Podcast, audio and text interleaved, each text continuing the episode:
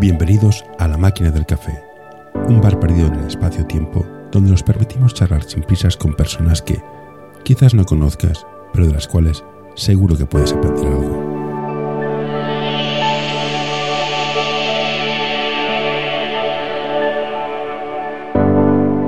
Hoy tenemos con nosotros a Ángel González Jareño. Computadora. Antes que nada, Ángel, darte las gracias. Estoy, estoy como bastante. No sé si preguntarte o invitarte un café, no sé. Esto es para mí flipante. Me leí tu libro. ¿Por qué? Bueno, tu libro y me dije, corcho, no me lo puedo creer. Un tío ganado que has ganado tú y apueste por formación. No me cuadra por lo que he visto últimamente, por las pistas, pero me gustaba. Dejé el básquet, mis hijos volvieron a jugar a básquet y me he vuelto a apuntar. Y como y ahora entreno, como también entrenaba antes, he vuelto a entrenar. Pero tengo claro que no tengo ni idea. Eso me pasa como en la tecnología. Yo trabajo en tecnología y cuanto más sé, menos más sé que no sé. Entonces, para aprender dije, bueno, voy a hablar con gente que sepa. Y empecé a hablar con entrenadores de, formación, pero... Y la idea es esta, hablar de básquet, sobre todo de básquet de niños, que es lo que pagan los que pagan el pastel, los padres, los entrenadores que como empiezan. Y es esto, no tiene más misterio. Pues me parece muy bien. Además, eh, si me hubieras propuesto hablar de baloncesto profesional o de ACB o de NBA o lo que sea, te hubiera dicho que no. No, no, Sí, esta gente ya tiene gente que, que les pagan. Claro, porque hace, hace mucho tiempo, hace pues en el 2013 más o menos, dejé de, de plantearme la- un poco la vida, la vida deportiva profesional, ¿no? Y, aunque hice algún pinito, pero fue por favor personal aquí en León, que, que llevé dos meses el baloncesto León de la fundación, y luego un proyecto que como era Agustino, donde yo había empezado, que era, pues se llamaba Agustinos el equipo, que salió en Le Plata, me pidieron el favor y lo llevé una temporada, pero realmente han sido situaciones muy puntuales que por amistad las hice, pero yo ya me había descabalgado un poco del caballo de, de- de profesional, ¿no? Y me había embarcado en una aventura que para mí ha sido siempre, siempre me he creído un formador. Y, eh, y, bueno, eh, justamente creo que fue solo el 2015 empre- eh, escribí mi primer libro, eh, Baloncesto para Educar. Luego, a raíz de, a raíz de todas estas em, de, de charlas, de cosas que se fueron produciendo, menos de las que me hubiera gustado, porque realmente cada vez va habiendo más interés, pero al inicio no lo había, solo había interés por el rendimiento, por ganar, por el éxito, por, por la promoción personal, etcétera, etcétera. Eh, bueno, pues yo sabía que iba contra corriente, pero quería dar mi opinión. ¿no? Yo creo que es una opinión válida después de, de, un, de, de haber tenido una trayectoria deportiva de 25 temporadas en el mundo profesional y 20 en el mundo de la formación, que no es poco. ¿no? Y luego a raíz de todo eso, pues ha ido creciendo todo mucho. La verdad es que en los últimos años no te puedes imaginar, eh, por un poco por ponerte en situación, eh, eh, escribí un segundo libro para padres por petición, por petición de, de personas como tú, que, que decían, Ángel, no sé dónde estoy, no sé dónde iba mi hijo. Eh, gente que, algunas amigas de mi, de, de mi mujer, que sus hijos apuntaban a hacer deporte y decían, no sé qué tengo que hacer, no sé qué, eh, cuál es mi papel, no tengo ni idea de, de, lo que es el deporte. Y bueno, pues escribí ese libro, ¿no? Y que se llama Mi hijo deportista. Y a raíz de eso, pues has, ha, han salido muchísimas iniciativas por parte de, pues, siempre son los padres. Es curioso, pero desgraciadamente lo tengo que decir y yo no soy corporativista, ¿eh? no, no voy a defender aquí, me gusta defender al entrenador porque soy entrenador, pero también soy crítico porque primero soy autocrítico, primero analizo mis propios errores y también mmm, digo a, a, mis compañeros entrenadores cuando tengo oportunidad de en cursos, en clinics, en todo, pues que estamos equivocados muchas veces y no hacemos las cosas correctamente. Y, y bueno, y ahora mismo estoy dando, mira, justamente ayer eh, y antes de ayer he estado en un colegio aquí en León hablando para adolescentes y para niños de primaria. Eh, hace una semana estuve en Virgen de Mirasierra también dando adolescentes. Eh, bueno, pues es una forma de que demuestra lo que yo creo y lo que tú leíste en mi libro. Sí, lo, que creo que lo has leído, ¿no? El, primero, eh, el baloncesto para educar lo he leído, sí. Que, que, el baloncesto es una herramienta educativa muy potente. Es decir, que no solamente vale para enseñar a jugar y, y ganar partidos y quedar campeón, sino que sirve también para el desarrollo personal y para ayudar a los niños y a las niñas, eh, pues eso, a pasar la etapa más sensible del ser humano, que es justamente donde nosotros entrenamos. Pues de entrada te voy a decir una cosa. Me encantó tu libro, esto para Educar, no como padre, sino ya como entrenador. Fue en plan, bueno, no estoy loco. El segundo, mi hijo deportista, lo, quiero leer, pero no está, en, no está en electrónico, con lo cual espero que salga. No, dicho esto. Permíteme, es que es un tema muy personal mío. Mm. Eh, lo tengo colgado en mi página web. Eh, no lo tengo, tengo la página web, no sé si has entrado. Sí, sí, entrado. Eh, es, está hecha, es absolutamente gratuita, eh, como puedes ver. Mm. Eh, tiene, yo creo que una metodología bastante, bastante buena, donde disecciona todo por orden, progresivamente, todo bien, bien puesto, incluso por edades, para que los entrenadores sepan que no se puede enseñar lo mismo en, las, en todas las edades. yo creo que está muy bien estructurada, pero ahí es la plataforma donde yo he volcado mi segundo libro, y, solo lo voy a tener ahí, ¿me comprendes? Porque perfecto. es, una Forma, es una forma, es una forma de, eh, de, no, no, tenerlo en manos de una editorial, sino que es mío. Y compartirlo con la gente. De hecho, cuando voy a charlas y todo lo llevo. Lo digo porque no va, no va a salir, no, me, no he planteado que salga en digital. Perfecto, si está ahí, entiendo que las editoriales son un mundo de negocio. Pues vamos, vamos por la parte más sencilla. Ser padre joder, es un pedazo de aventura. Y vas en plan, no tengo ni idea, te vas de error en error. Y en un momento que tu hijo dices, bueno, voy a apuntar a alguna actividad, lo voy a apuntar a algo. ¿Por qué deporte no inglés? Ayuda a mantener este podcast en anorta.com barra colaborar. bueno, es que todo, todo, es, todo es importante. Es que al final, eh, mm. todo eh, Estamos hablando, y te he comentado antes, que los niños y las niñas están justamente cuando hablamos de deporte o cuando tú hablas de apuntarle en inglés, pues generalmente suelen ser porque están en un colegio y están en un proceso pues entre los 6, los 18 años más o menos, que es donde ellos tuvo la, el baloncesto o el deporte de formación en general. Entonces, eh, todo necesitamos que el niño y las niñas se, se cultiven, se vayan desarrollando y vayan adquiriendo habilidades y en el aspecto, el deporte le puede ayudar a, las, eh, a mejorar sus habilidades físicas, eh, a su coordinación, a su psicomotricidad, que es muy importante, es muy importante. Pero, pero, ¿qué ocurre? También te digo una cosa, el deporte por sí no lo hace. O sea, eh, tiene que haber una intencionalidad, que es donde yo he hecho en falta esa intención. Eh, si tú, yo muchas veces lo explico con el tema, por ejemplo, de los valores, ¿no? Que me dicen, ¿no? Porque los valores del deporte, incluso me llama mucho la atención cuando digo a profesionales hablando de los valores del deporte, así como si el deporte tuviera valores por sí mismo. O sea, como si tú entras en una cancha, una pista de atletismo o en un campo de fútbol y, fluyeran unos, ¿sabes? Hubiera unos eh, fluidos y unos, eh, unos aires que de pronto te envuelven, ¿no? Te embelesan y te, y te meten dentro de, uff, me, acaban de meter valores en, no.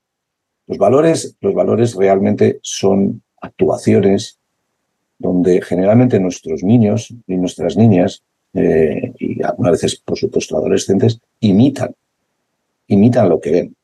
Es decir, no, no, ellos no, no reciben un mensaje hablado eh, y lo cogen o ven un cartel en un pabellón que dice respetemos al árbitro y entonces por eso lo respetan, ¿no? Ellos lo hacen porque ven a un adulto que tiene una importancia significativa para ellos, que tiene un vínculo importante con ellos, en este caso son los entrenadores que se pasan muchas horas con ellos y sus padres en la grada, los que realmente con su comportamiento les están dando eh, esos valores, ¿no? Cuando ellos ven que su entrenador es respetuoso con el árbitro, ellos son respetuosos con el árbitro pero lo aprenden por, por, por imitación y, lo aprenden por ejemplo. Tienen, hay, tiene que haber alguien que sea ejemplar. Entonces, si una persona que lleve a los niños no tiene eh, valores, si realmente no es respetuoso, no va a transmitir nada bueno a los niños. Es decir, por ejemplo, tú lo ves en la figura de Rafa Nadal. Si tú ves la figura de Rafa Nadal, dices, el tenis tiene valores. Pero si te vas, por ejemplo, y ves a Cipras, pues dices, te fijas en ese jugador, dirías, el tenis no tiene valores, entonces no está acompañado, no es el deporte.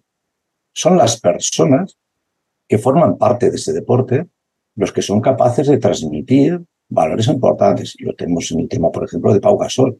Cada vez que habla o con sus acciones, con sus eh, con todo su actuación eh, desde el mundo profesional, es de los pocos que realmente marcan una tendencia y una ayuda para los que están debajo. En mm. cambio, tú ves en el mundo del fútbol cuántas veces hay oportunidades para que hagan algo por los de abajo y no lo hacen. Solamente lo que reciben los de abajo es mm, sensación de dinero, de poder, de, de, de presencia en redes, de, yo creo que no es positivo para ellos. ¿no? Y entonces, por ejemplo, bueno, me decías del inglés, ¿por qué, ¿por qué el inglés no? Bueno, es que yo creo que también el inglés es una parte muy importante que también les va a dar mucho en el futuro y, y ellos que están formándose, pues también necesitan eh, esa habilidad a, nivel de, de, dominar lenguas que le van a abrir muchas puertas. Sin duda. Yo como padre, como hice deporte, creo que sí. El, depende de donde estés, el deporte transmite valores y siguiéndote un poco lo que decías, mis hijos han jugado en tres clubs en el colegio, se lo pasaron teta, se divirtieron como nunca, a un club de nivel de competición, sufrieron como locos y han vuelto, han bajado de nivel y vuelven a disfrutar. ¿Qué he de hacer como padre? ¿Voy al club de nivel y a ver si encaja en esa filosofía de todo por, todo por, todo por ganar? ¿O voy a un club de, mira, estamos aquí, somos un grupo de amigos, no sé, a lo mejor no hay valores, pero al menos nos divertimos? Eh, es que lo tenéis, lo tenéis muy difícil los padres, porque no, no, no hay una, a ver cómo decirte, es, es mira, yo cuando, cuando me preguntan y me dicen, ¿por qué te has metido un poco en el tema de la formación? Y claro, cuando, cuando yo les cuento un poco mi experiencia, les digo que cuando en 2013, que no recuerdo exactamente cuántos años, estaba en, una, en, el mundo profesional y en el mundo de la formación, pero independientemente del número de años que estuviera en uno u otro, evidentemente tenía una, una, una vasta eh, formación en ambos campos. ¿no? Entonces hay, son dos mundos diferentes. Eso es una cosa evidente y te lo puedo garantizar. Son dos mundos diferentes, el mundo profesional y el mundo de la formación. En uno, el verbo es ganar. Hay una definición muy clara de ganar. No sé si te acuerdas aquel vídeo de, de, de Luis Aragonés, y, hay que ganar, ganar y volver a ganar y ganar y ganar y mm. volver a ganar. ¿Te acuerdas de eso? Y yo decía, ¿queréis que os explique más cómo es el fútbol? Pues esto es el ¿no? Eh, pero, pero se puede decir que es el deporte profesional. Y luego está el de formación. Eh, el primero tiene un objetivo de resultado y es inmediato, es cortoplacista. Incluso hay veces que incluso la gente, los entrenadores, no llegamos en Navidades. Porque el proyecto es un año y si no va bien, en Navidades te cortan. Pero ¿cómo podemos decir que es lo mismo cuando estamos en un periodo de formación que va desde los 6 a los 18 y realmente es un objetivo de proceso. Es un objetivo a largo plazo, es un objetivo a 12 años. Entonces no puede ser exactamente igual. En uno estamos hablando de un, de un ser humano ya formado, realmente, que ya han madurado, y en otro estamos hablando de un ser en formación, un ser en evolución, que no sabemos lo que va a ser, ni siquiera física ni psicológicamente, porque se está formando a todos los niveles. Entonces, eh, realmente esa es la gran diferencia que hay, es tan brutal. Y nosotros lo que, lo que yo me daba cuenta cuando finalicé mi periplo profesional es, no existe frontera entre uno y otro. Entonces, lo que estamos haciendo es deporte profesional con niños. Entonces, claro, cuando, cuando eh, eh, y, te, y, te, digo esto, José, por, una, por lo que tú me preguntabas, ¿dónde le llevo? Si es que el problema que hay es que como se ha creado un sistema en el cual lo importante sea, eh, y la influencia del deporte profesional ha sido tan grande, y te digo que se hace deporte profesional con niños y se ve natural, por eso el primer libro, de decir, volvamos a la formación, y, decía, ¿dónde está la formación?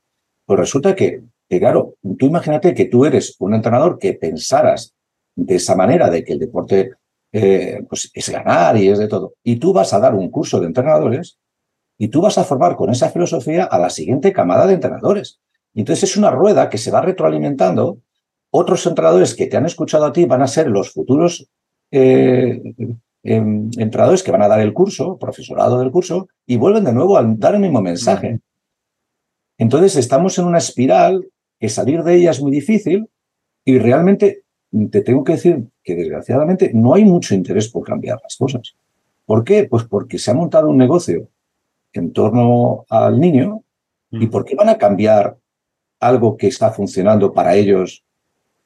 ¿Por qué lo van a cambiar? Es, es una complicación de vida para ellos. ¿Para, para conseguir qué?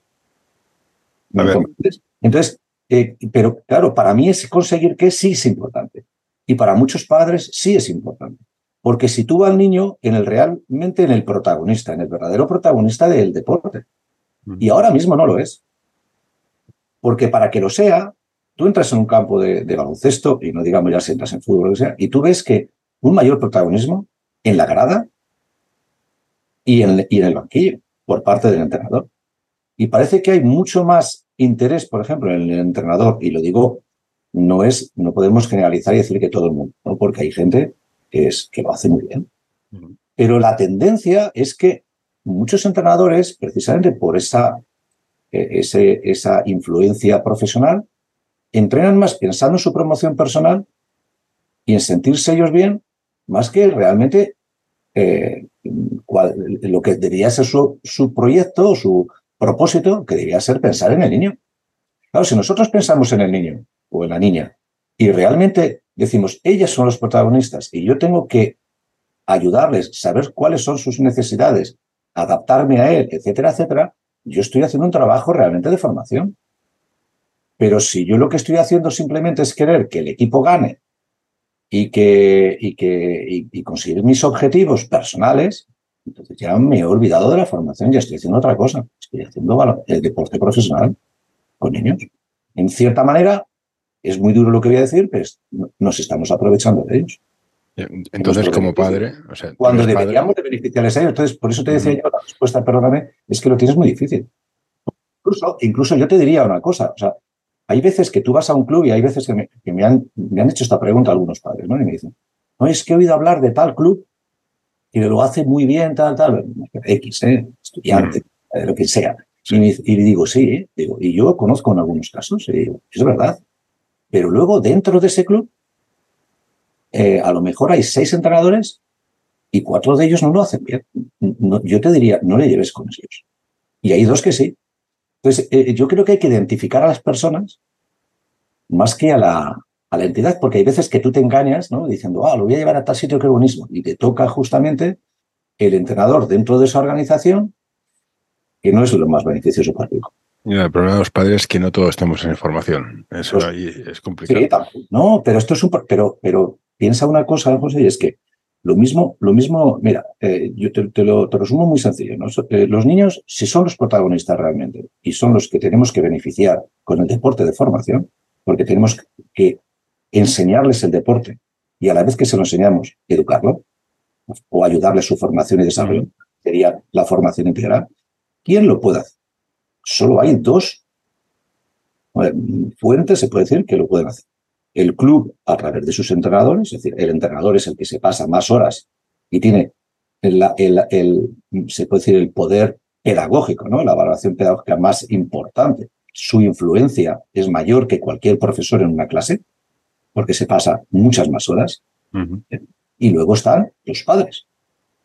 Entonces, desgraciadamente, desgraciadamente lo digo, si todos pensáramos y tuviéramos claro que tenemos que beneficiar al niño, nos pondríamos todos de acuerdo de cómo ayudarle y, tendríamos un objetivo común. No entiendo que un entrenador tenga un objetivo diferente a un padre, cuando todos queremos un beneficio para un niño. Que la realidad es que tú vas a una reunión de entrenadores, como me pasa a mí, pero de toda la vida, y te dicen lo peor del deporte los padres. Y luego hablas con los padres y dicen, es que los, los, los, entrenadores no se preocupan por los niños. Y entonces, claro, tenemos un problema serio. Tenemos un problema serio. Pues es un problema porque los padres son los que pagan la fiesta. Si el padre no puede confiar en el entrenador, hay un problema muy gordo. Y luego te decías tú que los entrenadores se preocupan de su carrera. Y luego tenemos los padres que se preocupan de su hijo. Porque claro, un grupo de 12 es un grupo de 12. Y en vez que... Pero bueno, me estoy yendo de madre. No, no, no, no, no te estás yendo tanto de madre, si lo que estás haciendo tiene mucho sentido. Claro, pero tú, imagínate, mira, yo he tenido la experiencia y me ha, dado muy buen resultado, que es la siguiente. Y por eso creo que lo puse en el libro, bueno, seguro que lo puse en el libro, y lo sigo manteniendo y algunos colegios lo están haciendo, ¿eh? de los que yo les he, hablado con ellos. Imagínate que, eh, que tuviéramos un programa y un proyecto común. ¿vale? Mm. Lo tienes a tu hijo y lo llevas a un colegio o lo llevas a un club.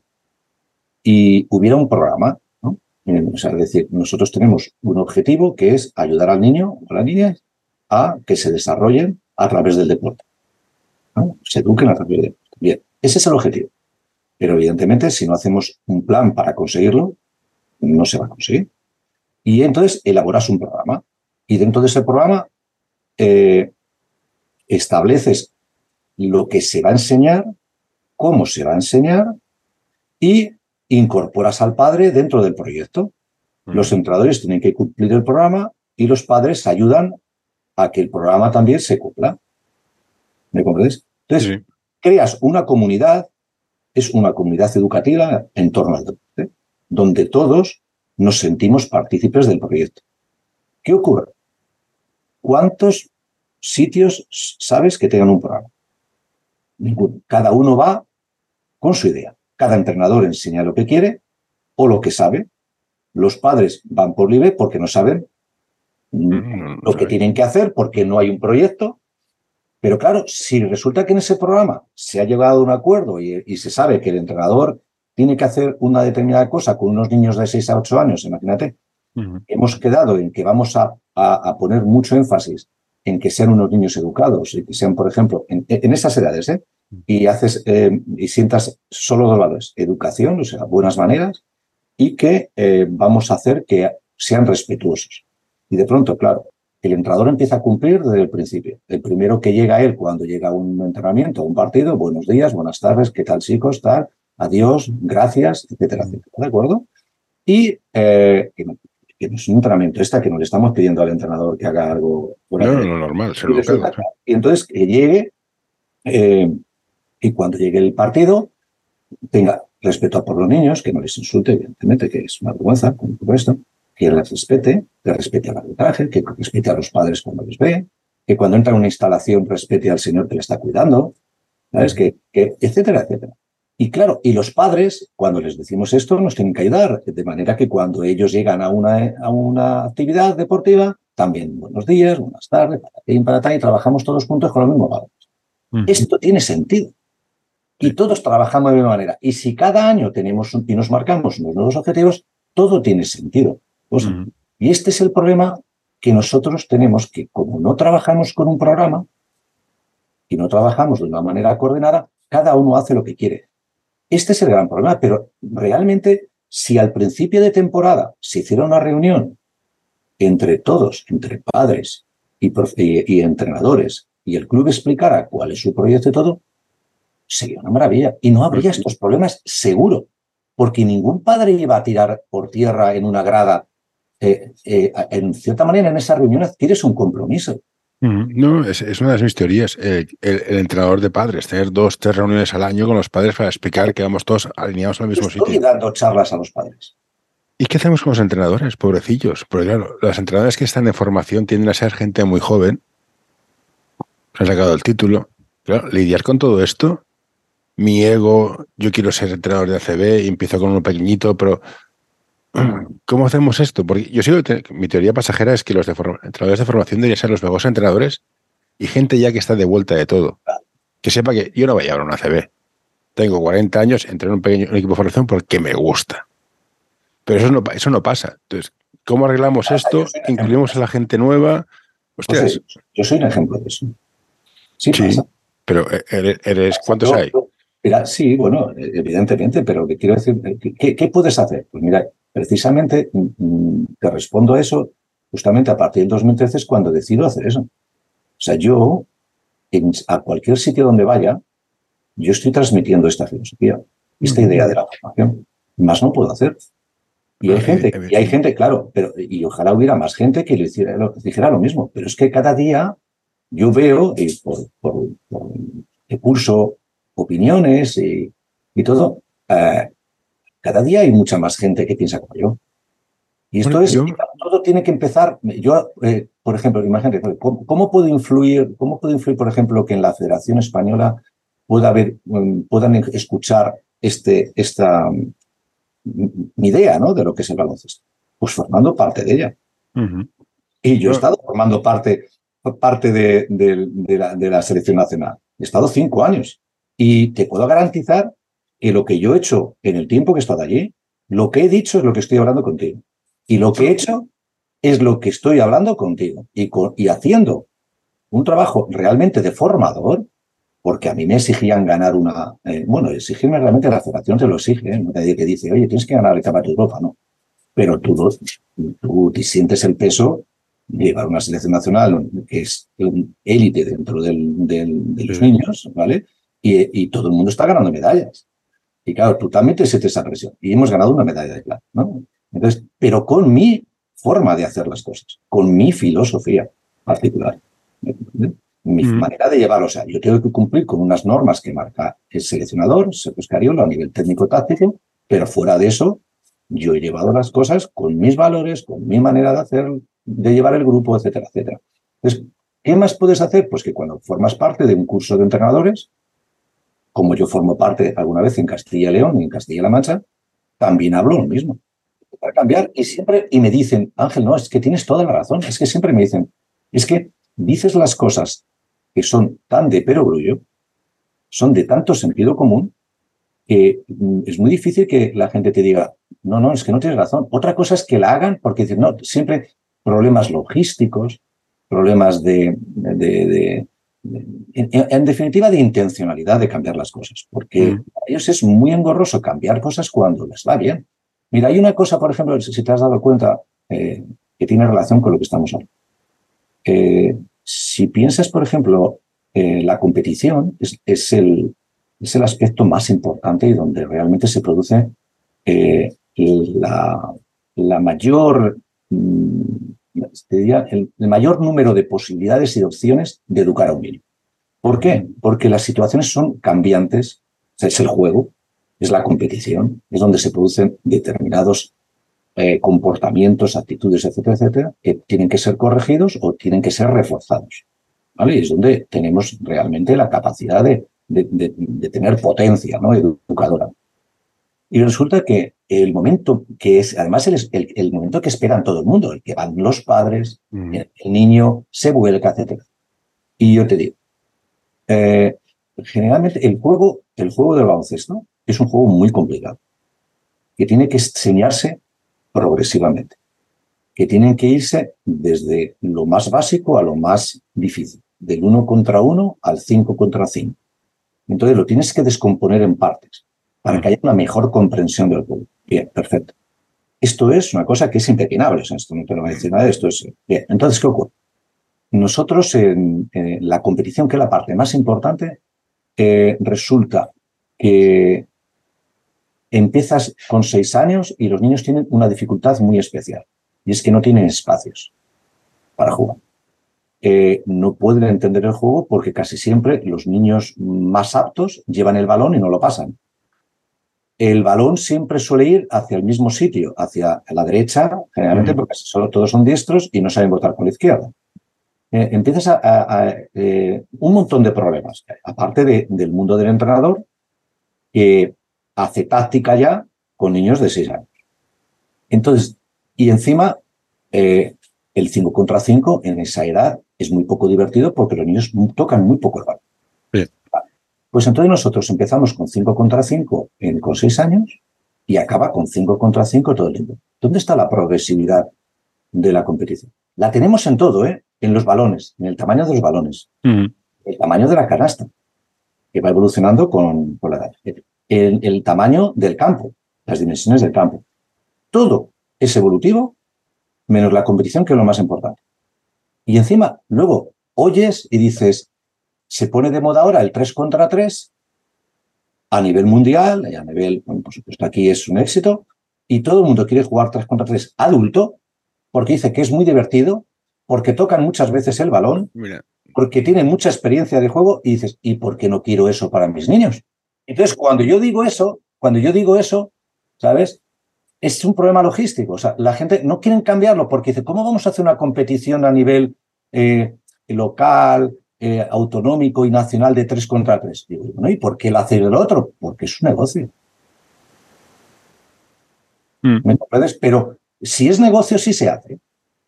Pero si es para para ayudar a que los niños se desarrollen mejor y hacer una, imagínate, por ejemplo, que se hiciera de 6 a 10, 3 contra 3, de 10 a 14, 4 contra 4, y de 14 a 18, 5 contra 5. Es una brutalidad. Y, fíjate, te digo una, cosa más. Eh, la mayoría de la gente que, que sale del mundo del baloncesto critica mucho al fútbol porque dice que no tiene valores, porque el fútbol no sé qué, por no sé Bueno, podríamos entrar ahí en debate. Pero hay una cosa innegable. Nos han dado un baño en el tema de la competición, porque el fútbol ha sido capaz de entender esto que te estoy diciendo y hay fútbol 5. Fútbol 7. Fútbol 7, fútbol 9, antes de llegar al fútbol total, fútbol 11. Mm. Yo tengo claro que con niños pequeños, 5 para 5, no sirve para nada. O sea, es plan, es una manada de moscas que va a un palón, está el que sabe votar y el resto hace bulto. y para el entrenador tampoco porque enfocan, desgraciadamente actualmente enfocan más en la táctica que en la técnica. Pero esto es una, a ver, esto es que esto es para ayudar y empezar a repartir violencia gratuita. no, tampoco es eso. es que no, pero ¿qué vas a enseñar? enséñale a correr. Hay gente, niños que no saben correr. ¿No? No saben correr, Ángel, es verdad. O sea... Pero, pero mira, hay, hay un, pero esto es lo que te decía yo antes de, de un programa o de tener un proyecto. ¿no? Tú imagínate que yo, yo lo tengo, ¿eh? Yo lo he ido creando. Poco a poco lo tengo, pero claro, es que yo soy yo una ONG de ideas. Sí, sí, no, evidentemente. No me, viene, no me vuelve nunca nada de lo que yo aporto, Entonces también buscas un poco en algún momento que te pueda. Pero yo cuando si alguien me lo pide particularmente, yo lo hago. Fíjate que de 6 a 8 años mm, hicieran lo que en algunos casos hice predeporte, ¿no? O sea, es decir, todo esto que tú me estás comentando, trabajar la psicomotricidad, el, el que sean capaces de pasar diferentes balones, no tiene por qué ser el baloncesto, mm. una pelota de tenis, una pelota de tiempo, un balón de, de, de, de, rugby, pasarlo y recibirlo. Mm, Aprender a recibirlo con dos manos, con una, saltando, etcétera, etcétera.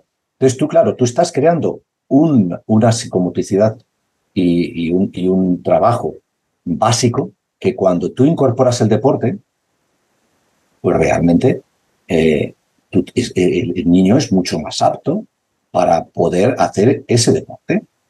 ¿De acuerdo? Entonces, esa, esa parte de 6 a 8 años, que, que, podía ser, es la parte básica, que es, eh, muchos sitios le llaman escuela, ¿no? Bueno, pues es ahí es donde realmente es la parte más importante. Déjame hacerte una pregunta. Menos, donde menos se hace. Y se va directamente al deporte directo. no te digo ya en, fútbol, ¿eh? que empiezan con 4 años, los pero, Mira, eh, esto me estás diciendo, sale en los manuales de entrenador. Sale y te preguntan y te examinan sobre esto, menos en Cataluña, el título de catalán. Porque entonces, ¿por qué no se hace? Sí, bueno, pero, pero perdóname, pero mira, en el curso de entrenadores, una de las cosas que más se habla siempre es la importancia de los fundamentos. Mm. ¿vale? Los fundamentos. Y todo el mundo se le llena. Cuando tú hablas con entrenadores, esto me ha ocurrido toda mi vida, ¿eh? porque yo he sido el primero que he cometido errores. Yo, yo, cuando empezaba, yo, yo, necesité que alguien me pusiera en el camino, que tú has leído el libro, sí, sí. y poner el tren sobre la vía. Yo tuve la suerte de que alguien me, puso en el camino. Pero hay mucha gente que los fundamentos, porque los fundamentos son lo más importante, los fundamentos se llenan porque, muy bien, que vas a verles entrenar. Y no trabajan los fundamentos, están trabajando la táctica. Hoy quiero recomendarte este podcast. Balap Education es un proyecto educativo y deportivo que busca la formación completa de jugadores y entrenadores. Quieren fomentar su desarrollo basado en la educación del jugador y el entrenador, mediante el análisis de situaciones reales de baloncesto desde diferentes puntos de vista. Hoy quiero recomendarte este podcast. El alma del juego by Soul Basketball, el podcast en el que charlaremos con personajes del mundo del básquet con diversidad de carreras, funciones y experiencias para que nos acerquen al alma de nuestro deporte, el baloncesto. ¿Entiendes? Entregar 5 contra 5, no, hacen fundamentos. Tanto es así, tanto es así que fíjate si no se hace y no se trabaja la técnica, que hay una influencia del deporte profesional muy clara, muy evidente, y te lo digo porque yo lo he vivido. Nosotros cuando, cuando hay una palabra que se llama tecnificación. Sí. Bueno, pues esta tecnificación te digo de dónde viene. Cuando yo entraba en el Real Madrid, eh, empezábamos en pretemporada y hacíamos un trabajo de base a nivel físico y a nivel de, conceptos de juego. Y ahí trabajamos la parte de técnica individual. Pero no hay mucho, porque no tienes tiempo. Entonces, cuando llegan determinados eh, momentos de la temporada en los cuales hay un parón porque juega la selección nacional, porque hay una competición de X, la que sea, en donde tú no participas, los jugadores, o incluso vienes de un viaje largo y, y, tienes, ha dado el entrenador un par de días de descanso, hay jugadores que te piden trabajar específico aquellas cosas que necesitan, el tiro, el bote, etcétera, etcétera, ¿de acuerdo? Y entonces haces tecnificación. Pero, pero esto es un tema muy concreto que se ha importado del, del baloncesto de base para decir, no, no, tenemos, entrenamos tres días a la semana con unos niños de ocho años, pero tenemos que sacar un día de tecnificación. Y entonces yo, jugando con las palabras, le digo, entonces vosotros, ¿qué es lo que hacéis cada día? Tactificación. Porque lo que debería de ser los tres días de la semana, el 80% debería de ser tecnificación. Y luego eh, hacer una transferencia de esa técnica a la táctica de equipo.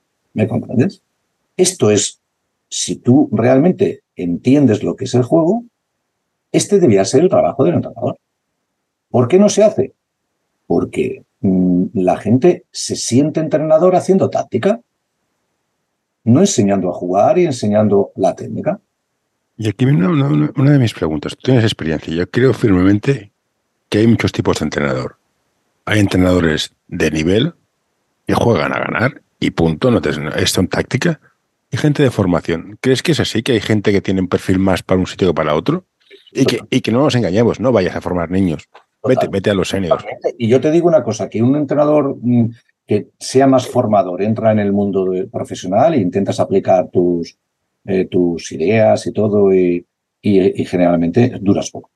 Y el entrenador profesional que tiene realmente eh, una, una visión profunda de dónde quiere llegar, muchas veces eh, lo haces a cualquier precio.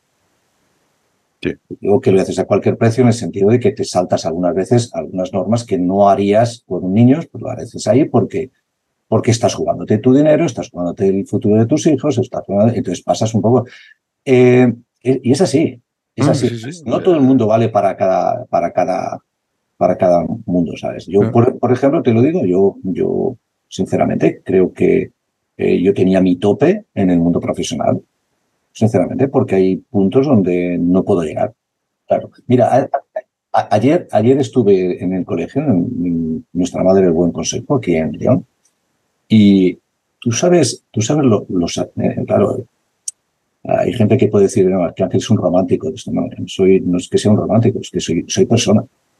Y como cualquier persona, cuando tú, cuando tú haces algo, por mínimo que sea, por los niños, ¿sabes cómo te vuelve?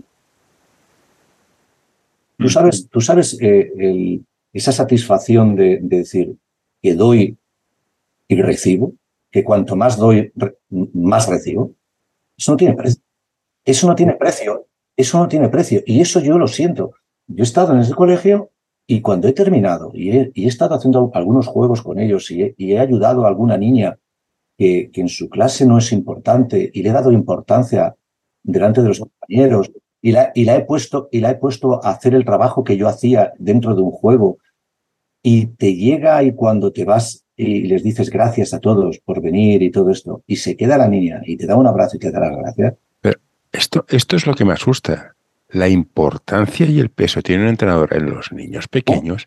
pero para es espectacular. para lo malo. Para todo, sí, sí, sí, por supuesto. Por eso es un tema muy delicado. pero, eso es un tema que, que, también los padres tienen que exigir. O sea, yo lo que quiero decirte con esto es que muchas veces, eh, eh, parece que estoy repartiendo para todo el mundo, ¿no? Pero no, no es mi intención, ¿verdad? Pero hay veces que los padres eh, mm, son muy exigentes con el colegio, por ejemplo, en, en cuestiones de, y miran todo, ¿no? De arriba abajo, quién va a ser el profesor de esto, si tienen, si tienen eh, extraescolares, si tienen inglés, si tienen no sé qué, ¿sabes? Porque os preocupáis, es que es vuestro hijo, es lo más importante en vuestra vida. Pero luego lo que me llama la atención es cómo os relajáis cuando le lleváis a una actividad deportiva y no sabéis en manos de quién lo dejáis. Porque padres se creen que la actividad deportiva no es importante. Claro, pero por eso, si no le damos importancia, da igual lo que hagamos. ¿Te acuerdas, ¿Tú te acuerdas lo de el, el, sketch este, bueno, el, cortito de, eh, del gato Yesire con, con, eh, con Alicia, que cuando Alicia le pregunta, ¿no? Le pregunta, ¿cómo puedo salir de aquí? Y dice, ¿a dónde quieres ir? Dice, me da igual. Pues entonces no es importante el camino. Es decir, mm. si tú no, si tú no sabes, si tú no tienes un objetivo, no tienes claro a dónde vas a ir, da igual lo que se haga. Entonces, si tú no tienes claro, como padre, qué es lo que quieres conseguir con el deporte, pues te da igual que lo lleve uno, que lo lleve otro, o que hagan una hora o hora y media, te da igual, porque no le estás dando importancia a la actividad. Pero es que te puedo asegurar que la tiene. absolutamente. la capacidad de influencia que tiene es brutal. Y de hecho, desgraciadamente, algunas veces nos damos cuenta de que, de que en algunos casos, gente que desgraciadamente, y esto, gracias a Dios, es, es algo muy, muy pequeñito, pues desgraciadamente te das cuenta de que has tenido a tus hijos en manos de alguien que no, debería, ¿no? Pero eh, eh, positivando, conozco gente que por el deporte han superado procesos de bullying y de falta de autoestima. Claro, pero es que eh, te digo que es que lo negativo es mucho más pequeño que lo positivo, pero, pero realmente lo que, te, lo que intento trasladarte es que tiene que haber intencionalidad de hacer cosas positivas, que no salen porque sí, que, que porque juegue en un equipo de baloncesto no va a ser, no se va a divertir y lo va a pasar bien. Como el entrenador no tenga eh, le dé un valor pedagógico a la diversión, a que todos participen, a que todos tengan las mismas oportunidades de tocar el balón, a que todos eh, no se van a divertir. No tienen nada divertido que si no les enseñan y entran a canasta y se van solos y la, y la cruzan y no tocan ni el aro, no tiene nada divertido. Que cuando tienen a canasta no toquen el aro, no tiene nada divertido. Que cuando vayan a jugar un partido no jueguen, y esto suceda un partido tras otro, no tiene nada divertido. Algunas veces cuando viene el abandono de la actividad, sabes que, que yo me he encontrado también con esa, con esa situación, eh, amigos, amigos íntimos míos me dicen, joder, Ángel, es que no entiendo, es que ahora con 15, 16 años, sobre todo las niñas se me van. Y, y, digo, pero, y, y, qué puede estar sucediendo? No, es que, claro, tienen muchas influencias, que si el novio, que si no sé qué, no sé qué. Yo cuando entrenaba también tenía muchas eh, interferencias, y porque a mí no se me va nadie, porque no se me ha ido ninguna, nunca nadie. sí, pero hay una parte también que tenemos que tener de autocrítica. Sí, sí, no, evidentemente. Cuando yo acabo un partido, lo primero que pienso en qué me he equivocado yo, por qué hemos perdido el partido. Yo no he hecho la culpa ni al árbitro ni a los jugadores. Entonces, cuando alguien hay, cuando hay un abandono de la actividad, lo primero que tienes que hacer es autocrítica. Oye, ¿qué estoy mm. haciendo? Oye, porque resulta que hace nada en el colegio eh, hablando con una, madre de la AMPA que tenía su hija que acababa de dejar el deporte, me dice, no, mi hija es que se cansó ya del deporte, tal, tal, tal, y le digo, y le digo a la niña que estaba al lado, le digo, a ver, eh, no me acuerdo cómo se llama, Paula o no sé, le digo, Paula, ¿cómo? Eh, de verdad, dímelo a mí, dímelo a mí, delante de mamá. ¿Por qué has dejado el deporte? ¿Te lo pasabas bien? Dice, no. Digo, ¿ya no te divertías? Me dice, no. Y dice la madre, ay, eso no me lo has dicho a mí. La niña había dejado la actividad porque no le gustaba, porque no se lo pasaba bien, porque no era divertido, porque no es nada divertido tener a alguien al lado que te está gritando continuamente o que te está diciendo, ¿sabes? Eh, o, que no, no, participas o que no te se dirige a, ti correctamente. Es que, es que tenemos que tener mucho cuidado. Es lo que te decía que, que estamos llevando a niños y niñas en un momento muy delicado. Yo es que mi teoría de entrenador es que yo soy muy de barrio es que aparte que el niño mejore, técnicamente, táctica, es que repita. Ese es el éxito. Que mi equipo de 10 el año que viene sean 10. Ese es el éxito para mí. No, si ganas, fantástico, pero que repitan. Yo quiero que el deporte sea un mecanismo para los adolescentes que juegan, hagan deporte hasta los 22. A mí un territorial de tercera que siguen jugando, oye, mis dieces. Tú sabes, cuando trabajas irte a entrenar y jugar, ostras, te ha de gustar mucho. Y eso pasa porque alguien te ha enseñado a amar este deporte y, las cosas que pues, se, te han transmitido a través del deporte. Mm, llámame tonto, no sé. No, no, no, es que tienes toda la razón del mundo, pero hay una cosa también que tienes que tenemos que tener en cuenta, es que tenemos que saber por, eh, que, primero que, que no estamos entrenando a profesionales, que son niños o son adolescentes. Y tenemos que tener en cuenta cuáles son sus motivaciones y sus necesidades. Ellos, ellos hacen un esfuerzo. Y todo el mundo hacemos esfuerzo cuando estás motivado. Si pierdes la motivación, y, y, uno de ellos es aprender y divertirte, si no te enseñan y no te diviertes, ¿por qué voy a continuar haciendo algo? Porque estás con tus amigos, luego te irías. Solo por eso, ¿vale? Y hay gente que aguanta por eso. Pero, pero, ¿entiendes que lo que te estoy hablando es de conocerles, adaptarnos a ellos y realmente darles lo que son sus necesidades? No pensar en las nuestras, sino en las de ellos. Por eso hablaba antes del protagonismo, del protagonismo de ellos. Ellos son los protagonistas, no nosotros. digamos que, seríamos la sal de la comida. La comida es lo importante, nosotros tenemos que darle ese punto a que funcione mejor todo junto. Claro, pero tenemos que, pero tenemos que conocer muchas cosas del alimento que estamos haciendo. Evidentemente. es lo que sea, ¿no? Hablando un poco, Para luego saber si tengo que sazonar más, menos, etcétera. Vale, bien, perfecto. Pero tenemos que conocer el plato. En este caso, tenemos que conocer al niño y, al adolescente para realmente saber cómo podemos ayudarle. Porque si no le conocemos, ¿y, qué hacemos por conocerle? Yo te pregunto una cosa. Mira, eh, esto es una pregunta que hago mucho a los entrenadores, a, mis compañeros. ¿vale? Les digo, ¿cuánto, ¿cuánto tiempo dedicáis a escuchar a un niño? Le preguntáis si escucháis para intentar conocer algo de ellos. Algo. Nadie lo hace. Nadie lo hace. Tú piensas tú piensa un niño o un adolescente que llega al colegio, ¿no? Y llega al colegio y el profesor, evidentemente, no pregunta nada de lo que está haciendo. Bueno, puntualmente se tiene que hacer una pregunta en concreto, pero no de ellos, ¿no? Porque no, pueden, no tienen tiempo, no pueden hacerlo. Entonces, eh, ellos eh, lo, que hacen es lo que les están diciendo. O sea, hacen lo que le dice el profesor, tal, tal, tal, nadie habla con ellos. Luego llegan a casa y muchas veces, pues, pues, también le decimos, oye, venga, tienes que hacer esto, tienes que tal, oye, los deberes, la tal, no sé qué. Entonces, muchas veces mm, los padres tener mucho más tiempo y, lo podéis hacer y seguro que lo hacéis, ¿no? Pero en, general, eh, fuera del entorno familiar, se les pregunta poco. Y, se les, eh, y en, cuando llegan al deporte tampoco les preguntamos, llega un momento en que ellos simplemente son ejecutores de cosas que nosotros les decimos, pero no les conocemos.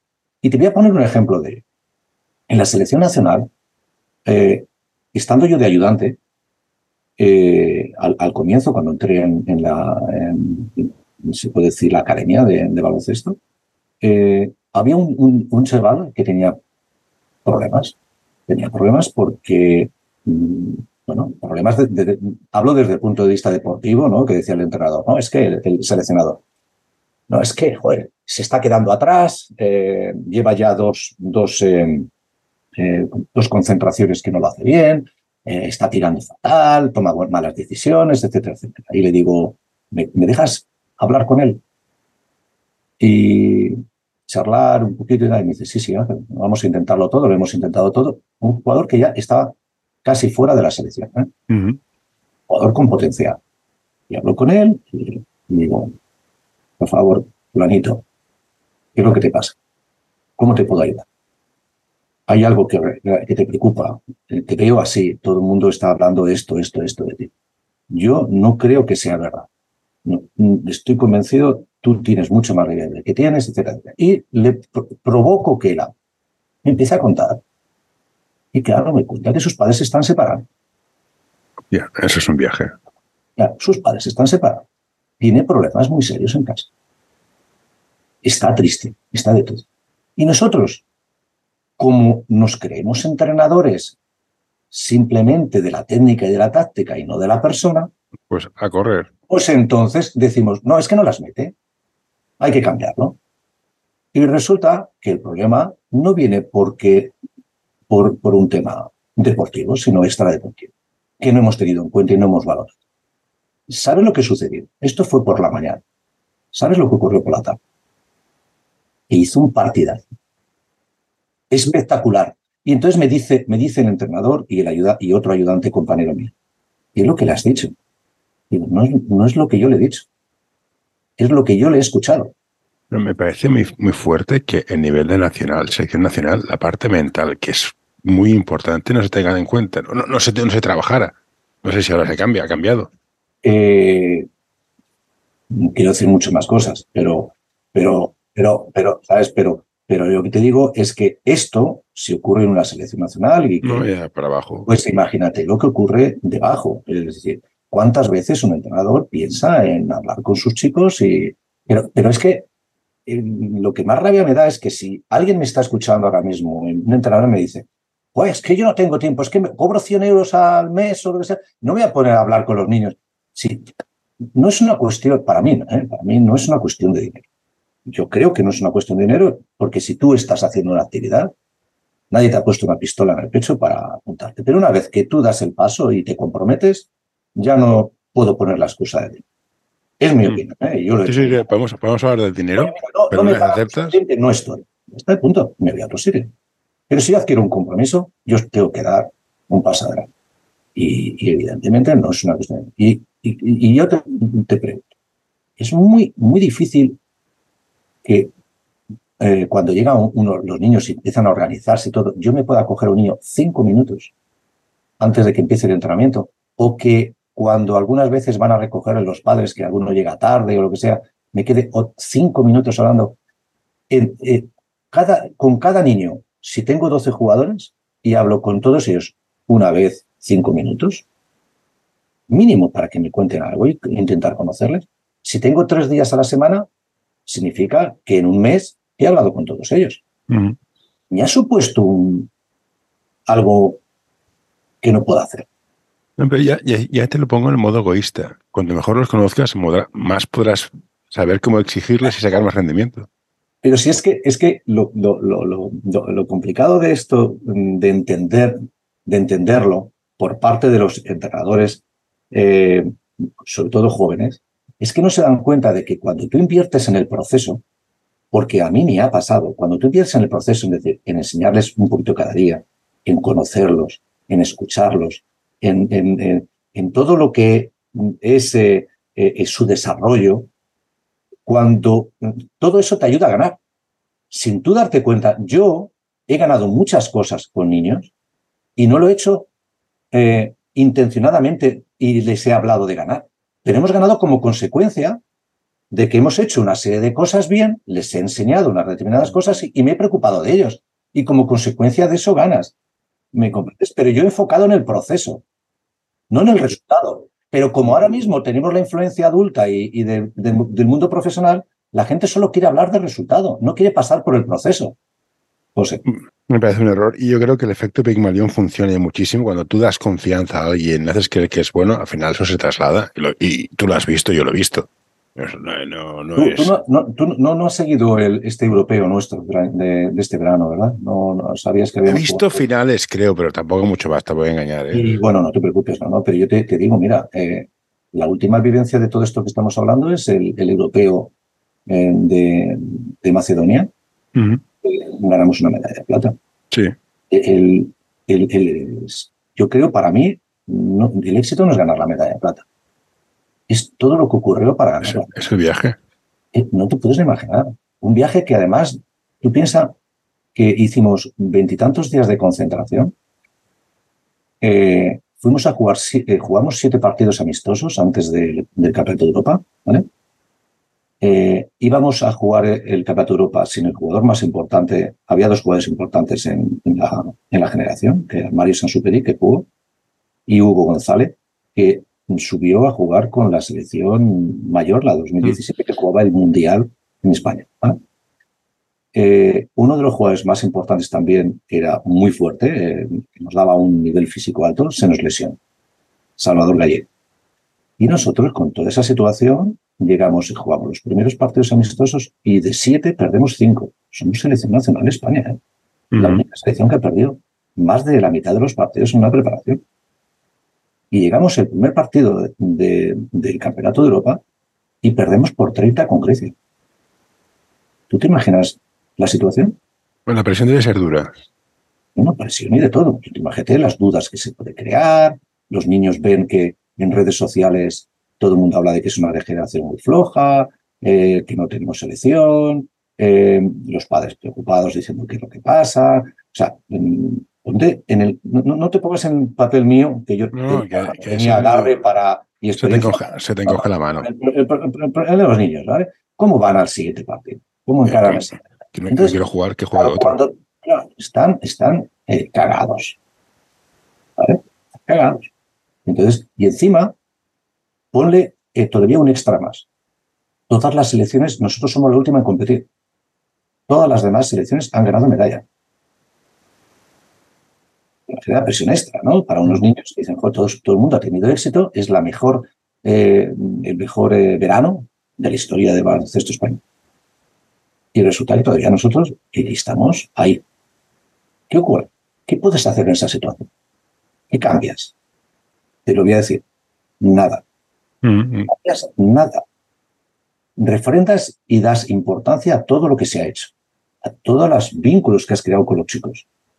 Realmente eh, les das más confianza que nunca. Si, si ya le habías dado bastante, máxima confianza. Son tus chicos. ¿Dónde, dónde, dónde, dónde eh, eh, incides más todavía? evidentemente, en el cuál era nuestro objetivo. Nuestro objetivo nunca fue ganar, fue dar el 100%, darnos, entregarnos al 100%, dar lo mejor de nosotros. ¿Vale? Y sobre eso, una cosa más, que seguramente fue la más importante. Más cercanía, más afecto, ¿sabes? Más que sintieran que estás con ellos. Esto es lo que hicimos en el equipo técnico, no, no, me, lo, no me lo apunto yo, ¿eh? fuimos todos, ¿eh? desde el preparador físico, el médico, el fisio. Entonces, ¿eso sabe lo que se tradujo? Siguiente partido contra, eh, no recuerdo con quién fue, eh, creo que fue Eslovenia. Eh, no, no recuerdo, he perdido un poco la memoria. Pero bueno, el siguiente partido era muy difícil. En el, en el final del tercer periodo estamos cuatro abajo. Ganamos el partido, ganamos el siguiente por 30, entramos en octavos y ganamos por 35, llegamos a cuartos de final y ganamos por 19, eh, llegó el partido contra Francia, que era el favorito, y le ganamos por 14, y, ya teníamos una medalla. Pero, sinceramente, ¿tú crees que nosotros solventamos esa situación crítica con táctica o con técnica o cambiando cosas? No, no creo. No. Pues es un tema todo personal, de, valores y de incidir en cosas que son las realmente las importantes. Y claro, pues, pues te viene y dices, joder, hemos ganado medallas. Sí, bueno, que tú no sabes lo que... No, no, hemos ganado medallas. Hemos ganado una, una riqueza de, de, situaciones en un viaje muy complicado, muy difícil, donde todos nos sentimos orgullosos de lo que hicimos porque supimos la dificultad. Llevamos una hora, yo estoy encantado de robarte tiempo. O sea, el día, que cuando tengas que irte, dímelo. Yo estoy aquí disfrutando como un enano. Yo tengo a mis hijos que. Me queda, poquito, José, sí. Pues, dices, cuando tengas que irte, me, echas. Diez minutillos o cinco, diez. Vale, pues vamos al grano. Sí. ¿Qué hacemos con los entrenadores jóvenes? Yo quiero que mi hijo dentro de dos años saque el título de entrenador porque ya está de segundo y creo que le va muy bien para aprender muchas cosas de, relaciones humanas. ¿Qué, hemos de, hemos de enseñar a un entrenador de, de formación? ¿Qué, qué, quiere aprender cómo mejora, cómo se forma, cómo hacemos que los entrenadores sean cada vez mejores. Más allá de, yo soy bueno porque he ganado un campeonato de España, no, tú eres bueno porque tenías un equipo bueno y a lo mejor eras bueno. Yo quiero verte en un equipo de estos de barrio. Lo primero, desgraciadamente, es, mi opinión. ¿eh? Lo primero que, hay que hacer es, eh, eh, o que yo haría, es meter una asignatura, si quieres, o no, o a lo mejor no como asignatura, pero como una algo de, obligado cumplimiento, que lo hay, ¿eh? algunas asignaturas que, eh, o algunas charlas de obligado cumplimiento que, que tienen para sumar créditos. ¿no? Y una de ellas me parece que la fundamental, que es, la primera cosa que haría en un curso de entrenadores es tener, situar al entrenador en el mundo de la formación. Realmente, ¿qué es la formación?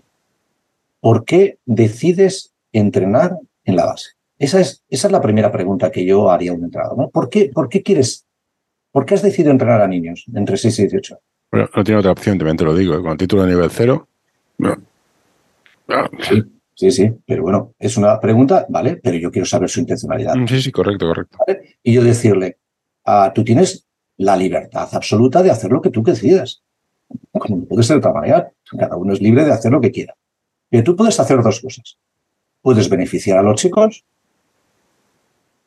o puedes no beneficiarles, por no decir otra cosa, ¿vale? Puedes beneficiarles o no. Es tu elección. Si quieres beneficiarles, este es el camino. Y si quieres no beneficiarles, haz lo que quieras. Pero por lo menos que sepan dónde están. Porque es que hay muchas veces que no son conscientes de dónde están. Y no saben que están eh, eh, se puede decir, trabajando con una persona, con un ser humano muy sensible, que está en, un, en unos cambios muy importantes en su, en su vida que le van a marcar lo que va a ser en el futuro adulto. Mm, así es, podemos quitarlo en medio. Entonces, esto es lo primero que yo hago. Porque luego, conocimientos técnico-tácticos y todo, en los cursos de entrenadores sobradamente van a... Y hay gente muy buena. Es que hay gente muy buena. Pero el problema es que estamos demasiado preocupados por la técnica y la táctica. eso te iba a decir. persona. Yo quizás es por reformación. Yo estudié psicología. Y sobre todo con formación me falta la parte humana del cómo lidiar con niños, porque niños que tienen padres separados se están separando, niños con TDA, niños que tienen estructuras familiares muy complicadas y toda esta parte no sabes cómo gestionarla. Y es muy importante. Y cómo gestionar un grupo. Estamos hablando de un idioma. Sí. Estamos hablando de lo mismo. Pero sabe enseñar, yo, no lo veo, ¿eh? en, la formación yo no la veo. Claro, pero por eso te digo, pero, pero tenemos que buscar el cambio. Pero lo antes que no hay intencionalidad de cambio. Pero lo primero que habría que hacer sería eso. Entonces, cuando tu hijo se apuntara, pues tendría que eh, alguien que dice, hablarles de esto. Ahora, yo te digo también, digo, mira, ha, habido alguna vez que digo, me voy al mundo profesional ahora para luego volver a la formación, ¿vale? Pero mm. compañeros que me han dicho, Ángel, ¿tú qué harías? Pues es que gente con muchísima pasión y están en el mundo profesional. Es que quiero mejorar y tengo muchas ganas de hacerlo y tal. Eh, ¿dónde, eh, ¿Qué curso podía hacer? ¿Qué clínic podía apuntarme? Y digo, no te apuntes a nada de esto. ¿Tú quieres realmente ser un buen entrenador profesional? Aprende de los mejores. O sea, no te vayas a aprender de alguien que es mediocre mm. o que es normalito. Vete a aprender de los mejores. Eh, y le digo, oye, ¿por qué no hablas con... Yo te pongo en contacto con Celko Bradovich. Y te vas a ver a Celko Bradovich, que, que va a estar encantado de que vayas a sus entrenamientos y te vas una semana, dos semanas a aprender de Celko Bradovich. Vete a aprender de los mejores. Y ahora vuelvo al de formación. ¿Vale? Vale, yo quiero ser entrenador francés, quiero ser bueno. Tienes que identificar dónde hay un entrenador que realmente te pueda ayudar y dices, mira, en el curso de entrenadores me saco el título. Pero luego voy a aprender a llevar niños con un entrenador que me va a enseñar cómo tengo que hacerse. No sé si me comprendes. Sí, sí, sí. Lo que, lo, que, lo que está claro es que el título te, te, te, capacita para poder, em, se puede decir, em, administrativamente, ¿no? Se puede decir, tienes una titulación que te permite poder hacerlo pero no te da el conocimiento necesario para hacer, para hacer realmente el trabajo que tienes que hacer. Mm. Desgraciadamente es así. Entonces, cuando sales de ahí, tienes que identificar y te entrenar, a lo mejor, y pasarte un año entrenando de ayudante con alguien, o irte a cursos o a situaciones donde hay alguien que te esté hablando de esto y que te, realmente te ponga en el mundo de la formación. Y luego tú sobre eso vas caminando con tu propio, eh, con tu propia filosofía, con tus propios valores, tú vas a ir creciendo, porque esto, aunque, aunque en el libro te acuerdas que te hablaba de una vía, realmente yo, yo, hablaría más de una autopista, ¿no? Una autopista. el sentido es el, que es, ¿no? Igual que el tren va en un sentido, pero luego yo diría que es una autopista, porque luego mm, cada uno puede ir por el carril, tienes tres, cuatro carriles y tú puedes elegir el carril que más se adecue a tu forma de enseñar, a tus valores, a tu forma de ser pero el sentido es el mismo, la autopista es la que es, ¿vale? Pero luego eh, cada uno camina en el carril, pues que es más adecuado a, su personalidad y a todo, ¿me comprendes? No, estoy de acuerdo que has de buscar el sitio donde estás cómodo, ir con la gente que te puede enseñar. Claro. Y, luego, luego, ir caminando solo también, porque cuando tú ya tienes una base, tú ya luego estás capacitado para realmente ir, ir mejorando tu, tu manera de enseñar, tu manera de dirigirte a los chicos, tu manera de, de llegar a ellos, de, de ayudarles. Envíanos tus sugerencias a info.anorta.com o en nuestras redes sociales. Y ya para, para dejarte libre, que te imagino, yo, como muchas cosas, te pasa lo mismo a mí que dices, cada, cada tres cada, cada seis meses o un año digo, ostras, pues esto lo tenía claro, a lo mejor no es así. ¿Esto también te pasa como entrenador? Sin ninguna duda. Yo estoy aprendiendo continuamente. es, más, es más eh, hace tiempos hablándolo con mi mujer, me decía, me decía eh, me están ofreciendo cosas que yo eh, no, no estoy preparado, no he hecho nunca. Pero cada vez que mm, digo, pero voy a decir que sí, porque me obligo a prepararme a llegar a sitios donde nunca había llegado, a tener conocimientos, a adquirir conocimientos que necesito para, para hacer lo que me piden, y eso me está haciendo ser cada vez mejor entrenador y tener más conocimiento. Pero esto es igual que entrenar, has de, presionar, has de presionar ese punto. ¿Sabes el reto que me digan que yo nunca había hablado y hacer juegos y todo relacionado con los valores y trabajar unos valores con juegos con niños de primaria? me ha llevado a, a, estrujarme el cerebro para hacerlo bien y para hacer una dinámica que sea atractiva para ellos, porque no solamente es dar un discurso y jugar, sino tener luego un trasfondo y que lleguen realmente ellos, a través de preguntas y todo, que lleguen a, a, sentir el valor y hacer lo suyo. Claro, todo eso te, te, no digo que no a nada, entonces, todo el mundo que me pide algo, y bueno, y un, ejemplo de ello es, esta todo el mundo que me pide algo, a todo el mundo eh, le ayudo. Si, te, sirve de, reafirmarte, yo he visto, veo, veo, muchos clinics por YouTube y eres uno de los interesantes. No, no, te prodigas mucho, a menos que estén grabados, pero son interesantes los tuyos. Porque me, llaman más a Portugal voy mucho a Portugal. Bueno, mi padre es gallego, o sea, Portugal, portugués, gallego, se ha parecido. qué bueno, qué bueno, sí. Bueno, Ángel, no te no traigo más tiempo, me ha encantado, ha sido un placer, estaría más tiempo, eres, eres un libro para aprender y gracias por todo, que, por todo que nos das a los entrenadores. Por favor, lo hago con todo el cariño del mundo y, y aunque algunas veces pueda parecer que soy muy crítico, el primero que soy autocrítico soy yo y lo que quiero es esa crítica que hago está bien intencionada, en el sentido de que quiero que cambiemos las cosas y quiero ayudar a la gente a que entienda que lo más importante cuando estamos con los más pequeños son ellos. Y, que podemos hacer mucho por ellos. Perfecto. Pues ahora si te dejo, voy a hacer comida a los niños. Venga, muy bien. Que tengas buen día y mucha suerte con ellos. Igualmente.